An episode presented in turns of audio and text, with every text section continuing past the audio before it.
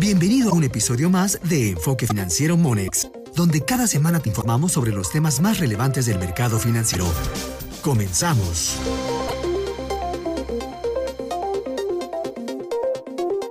Da mucho gusto saludar a Odín Cano Ramos. Él es el portafolio manager de capitales, miembro del Comité de Inversiones y también miembro del Comité de Riesgo de Crédito en Monex. ¿Cómo estás, Odín? Qué gusto saludarte. Rodrigo, eh, el gusto es mío, un placer saludarte como siempre. Oye, pues vimos que el Banco de México ha continuado con las eh, reducciones de la tasa de referencia, 4.5%. Y en ese contexto, preguntarte, ¿qué hay del mercado accionario mexicano? Hemos visto evidentemente mucha turbulencia, estamos atravesando la peor recesión de la historia reciente del país. ¿Qué óptica tener del mercado accionario? Muy interesante lo que señalas, Rodrigo, ahora con esta laxitud que está presentando nuestro Banco Central Digo, es, es obvio que ante el tema de desaceleración económica, el banco tenga preocupaciones de incentivar un poco el crecimiento económico, aunque sabemos que no, no tiene un mandato dual, eh, sí sabemos que está preocupado por este tema y ante una contención que, ante los últimos datos de inflación preocuparon un poquito, pero ante una contención de inflación, pues tenemos este espacio para esa relajación de tasas. ¿Qué provoca?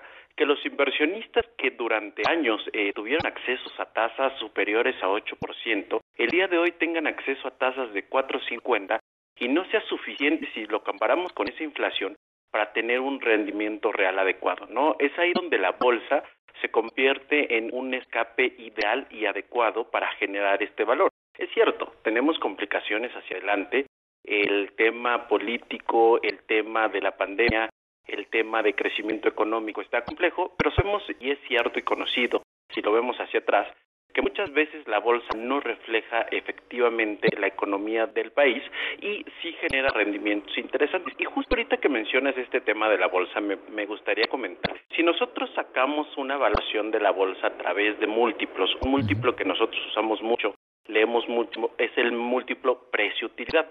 ¿Qué quiere decir esto?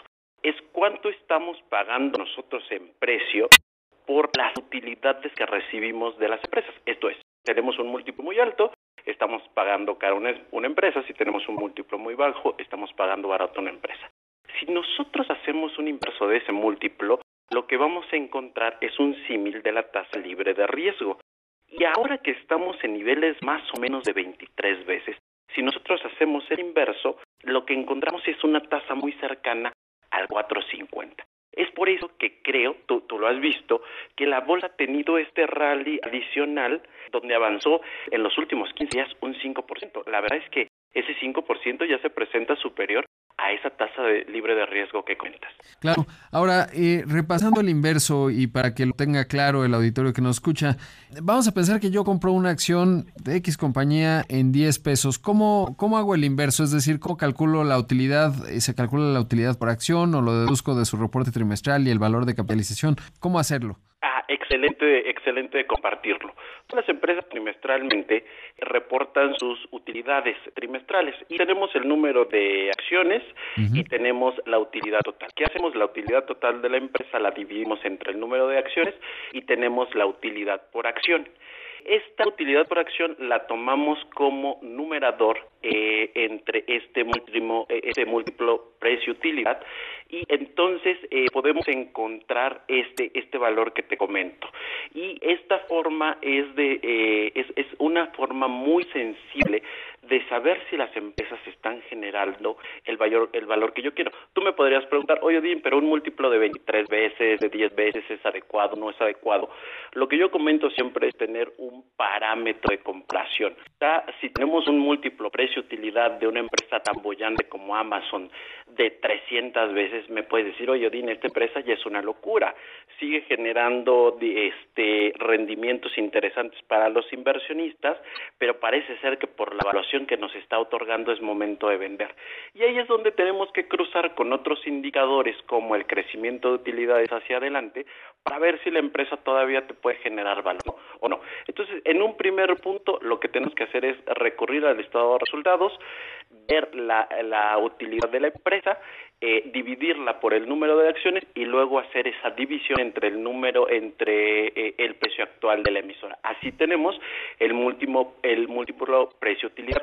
Si lo pensamos de esta forma, si nos sale 23 veces, lo que quiere decir es que el precio que estamos pagando, dependiendo de la métrica anual o trimestral, quería decir, quiere decir que en el mismo número de periodos estaríamos recuperando a través de la utilidad nuestra inversión en esa empresa. Exactamente.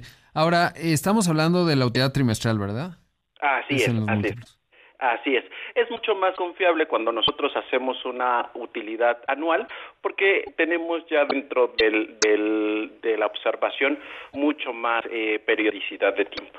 Habría que calcular también, bueno, no calcular, pero tener visible, digamos, el apetito también del mercado, ¿no? Porque, por ejemplo, observo Tesla una compañía, el otro día sacaba la cuenta, ha crecido 300% su valor de capitalización de mercado y no es que ha vendido significativamente más autos, simplemente esto que denominaría el prestigio que le pone Elon Musk, eh, que no tiene nada que ver con Tesla, pero está SpaceX y la posibilidad de que tiene recorrida la curva de aprendizaje en los vehículos eléctricos, que es el futuro automotriz según parece, eh, pues le da esas valuaciones enormes, ¿no? Y eso hay que considerarlo entre la sobreabundancia de capital que, es, que pues encuentra la, esta posibilidad, pues puede haber oportunidades interesantes. Creo que mencionas dos puntos muy interesantes. Uno es ese exceso de capital que tenemos disponible. Los inversionistas están muy nerviosos. Los inversionistas retiraron sus recursos de los mercados accionarios, de los mercados de capitales, precisamente por la pandemia que estamos viviendo. Y eh, los retiraron de esa inversión en tasas porque ya no supone tanto rendimiento como el que estábamos acostumbrados. Entonces, estas empresas que pueden tener una perspectiva muy interesante hacia adelante, no solo por su negocio actual, sino por su negocio futuro, se vuelven aquellas empresas deseables para, para el mercado. Yo te lo puedo comentar con un ejemplo muy rápido. Si nosotros ponemos a analizar a 10 contadores el, el valor de Coca-Cola, por ejemplo, podemos saber perfectamente cuántas cajas de refresco tiene, cuántos camiones, plantas de distribución, etcétera, y podríamos encontrar con el número de acciones el precio justo que Coca-Cola debe tener en este momento. ¿Por qué no se ve reflejado ese precio en los mercados accionarios? Porque los inversionistas están buscando hacia adelante los beneficios que los administradores de estas empresas pueden otorgar a la misma empresa y obviamente a los poseedores de acciones eh, en, un paso posterior.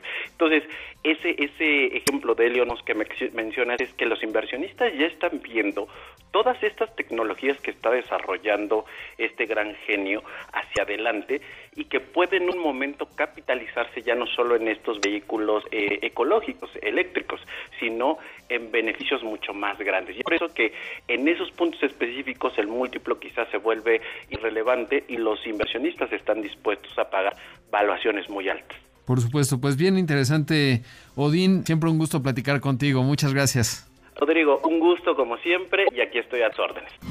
Esta fue una producción de Grupo Financiero Monex. Gracias por escucharnos.